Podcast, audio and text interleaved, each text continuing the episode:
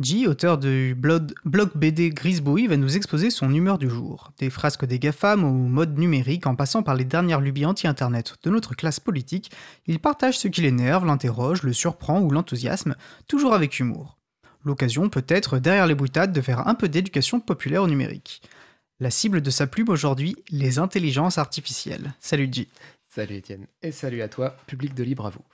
Ces derniers temps, il y a un petit logiciel qui fait le buzz sur Internet, tout le monde s'en sert et tout le monde en parle. Ce logiciel, c'est Chat, j'ai lâché une caisse, pardon, Chat GPT. Oui, une petite blague de prout hein, pour se mettre dans l'ambiance, c'est simple mais efficace. Alors, Chat GPT, les trois lettres, hein, G, P et T. Chat GPT est un chatbot, ou agent conversationnel en français, basé sur quelque chose qui est la source de tous les fantasmes d'un côté et de toutes les peurs de l'autre, l'intelligence artificielle. Alors, je ne peux pas prononcer cette expression sans faire une petite parenthèse. Pour des raisons de simplicité, je vais utiliser le terme IA pour intelligence artificielle pendant toute cette chronique, mais en fait je n'aime pas trop ce terme qui est assez trompeur. Oui, parce que l'IA n'a en fait rien d'intelligent. Hein. On n'a pas encore découvert le secret de la conscience, ça reste des algorithmes qui ne sont pas fondamentalement différents de ceux des années 80, ils sont juste beaucoup plus flexibles, plus adaptables, et surtout plus rapides, avec des capacités d'absorption de données phénoménales. Mais l'IA, dans 99% des cas, ça reste des grosses statistiques en gros. Oui, c'est un peu réducteur, hein, mais je veux absolument déconstruire cette image de magie qu'on colle à l'IA dans la presse. D'ailleurs, la littérature scientifique utilise peu le terme d'IA, mais plutôt celui de machine learning, c'est-à-dire d'apprentissage automatique. Petite parenthèse dans la parenthèse, l'IA n'est pas intelligente, mais elle n'est pas toujours artificielle non plus. Euh, les grosses boîtes de la Silicon Valley n'hésitant pas à sous-traiter certaines réponses à des, à des, intelligences bien humaines, des travailleuses et travailleurs pauvres à l'autre bout du monde, bah tiens, quelle surprise. Parenthèse fermée. Revenons donc à ChatGPT, l'IA conversationnelle du moment. Alors si vous ne connaissez pas, hein, pour faire simple, ChatGPT se présente comme une simple fenêtre de chat dans laquelle vous pouvez parler avec un assistant virtuel qui va répondre à vos questions. Sauf que là, on a largement dépassé le stade de l'assistant virtuel à 2 euros que vous avez sur certains sites de commerce en ligne, incapable de piger le moindre truc compliqué, et qui sert surtout à détecter un mot-clé dans votre question pour vous renvoyer vers la bonne section du site. Non, là, on a quelque chose qui pourrait assez facilement passer le test de Turing, c'est-à-dire qui répond avec tellement de naturel et de pertinence qu'on a du mal à distinguer s'il s'agit bien d'une IA ou d'un véritable être humain qui écrit. Et comme ChatGPT a été entraîné en absorbant de colossales quantités de données, il a une foule de connaissances monumentales et peut répondre à des questions compliquées avec une précision étonnante. Demandez-lui de vous écrire un programme en langage Python pour calculer une approximation du nombre pi via la méthode de Monte Carlo, il vous créera quelque chose de fonctionnel. Demandez-lui les avantages et les inconvénients du logiciel libre, il vous listera des points pertinents. Demandez-lui d'écrire un scénario de film d'horreur, il vous pondra quelque chose qui a du sens. Demandez-lui d'imaginer un dialogue entre deux personnages, il vous écrira une conversation plausible. Bon, une conversation parfois trop polissée pour être plausible. Hein. Euh, pour le pousser dans ses retranchements, je lui ai demandé d'imaginer un dialogue entre Adolf Hitler et Louise Michel. Ça donne ça. Louise. Bonjour, monsieur Hitler, comment allez-vous? Adolphe. Bonjour Madame Michel, je vais bien, merci. Et vous Louise? Moi aussi je vais bien, mais je suis en désaccord avec votre idéologie raciste. Elle va à l'encontre des valeurs de liberté et d'égalité que je chéris. Adolphe. Je comprends votre point de vue, Madame Michel, mais je pense que vous ne voyez pas les choses du bon angle. Adolf Hitler qui dit à Louise Michel Je comprends votre point de vue. Alors, ChatGPT s'est peut-être un peu trop entraîné sur des débats de politiciens de plateau télé soporifiques. De manière générale, ChatGPT est d'ailleurs très fort hein, pour singer le ton lisse et monotone du communicant insipide. Sciences Po a d'ailleurs interdit l'usage de ChatGPT, vous en tirez les conclusions que vous voulez. Alors, ChatGPT est impressionnant, c'est évident. J'ai un ami qui est prof à l'université et qui me racontait qu'il avait fait passer un de ses examens à ChatGPT et que celui-ci avait eu une note supérieure aux trois quarts de ses élèves. Aïe, Ceci étant dit, il faut rester prudent avec ce genre d'usage, car ChatGPT n'est pas réellement programmé pour donner des réponses exactes, mais bien des réponses qui ont l'air plausibles.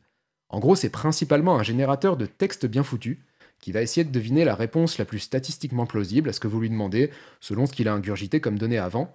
Encore une fois, je me répète, l'IA, ce sont de grosses statistiques.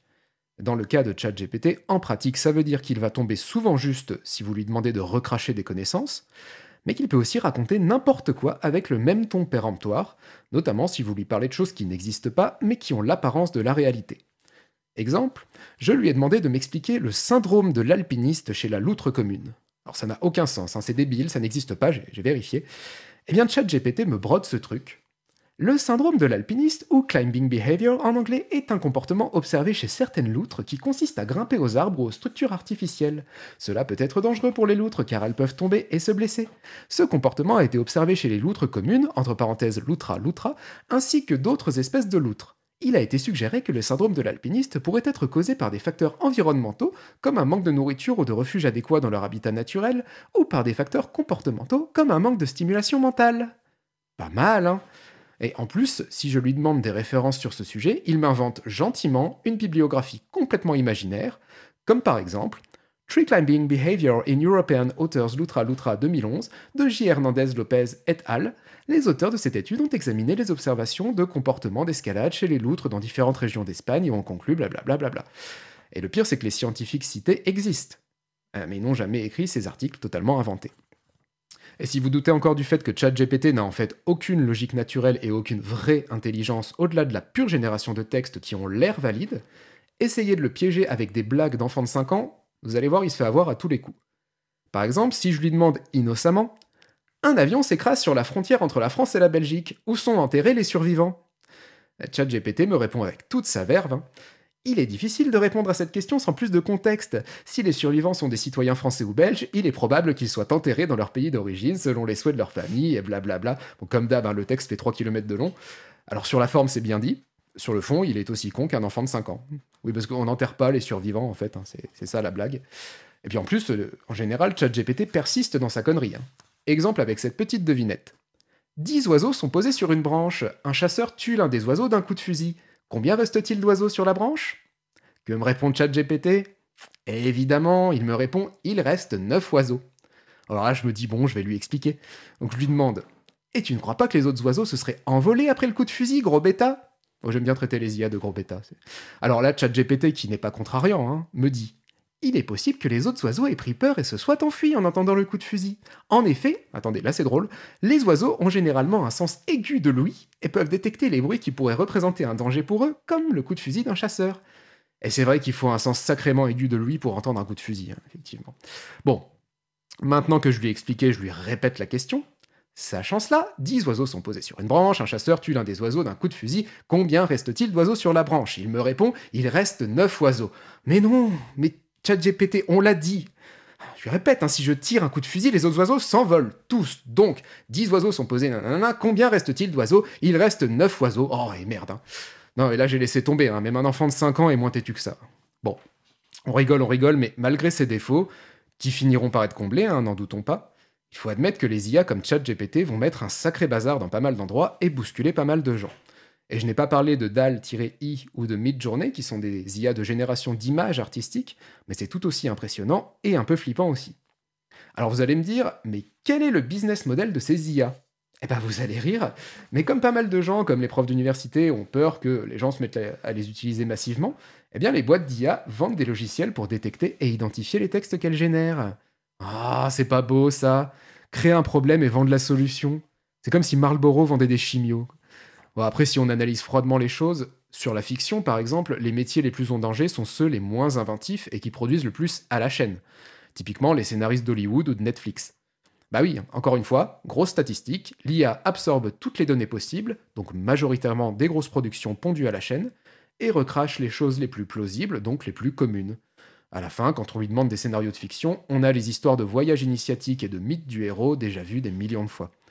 En plus, tout à l'heure, on a rigolé avec les inventions de ChatGPT sur les conversations entre Hitler et Louise Michel ou sur le syndrome de l'alpiniste, mais j'aime à croire que ce rire vient quand même pas mal de mes propres questions et de mon interaction bien humaine, elle.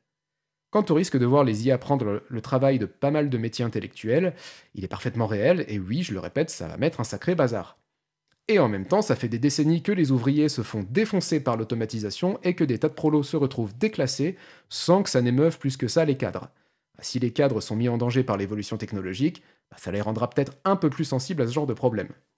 Oui, parce que pour la mécanisation comme pour l'IA, la disparition des emplois n'est un problème que lorsque les gains de productivité sont captés par les propriétaires et non redistribués à tout le monde. Pour conclure, ami cadre qui sent ton emploi menacé par les IA, rejoins les anticapitalistes, tu verras, viens, on est bien. Allez, salut Merci J. Alors une question de Mario Deal, mais donc tu as bien fait le, sacrifice d'utiliser ChatGPT pour réaliser cette chronique sans trucage. Ouais, ouais, ouais. Bravo à toi. Je sais, j'ai nourri l'IA, c'est pas bien, mais bon, il fallait, il fallait savoir comment ça marchait. quoi. Quel sens de la dévotion pour la cause, bravo, merci J. Et puis je te dis au mois prochain, ah bah, la semaine prochaine même je Ouais. crois, parce que tu réalises, tu participes à une émission qui va être animée par Laurent Costi avec David Revoy, C'est ça, ouais. et vous allez parler de... De bande dessinée libre. Super, et ben hâte de- hâte d'écouter cette émission. Bah, je te dis à la semaine prochaine du coup. Enfin non, tu restes d'ailleurs un peu en studio avec nous. Bien sûr. ouais. Parfait.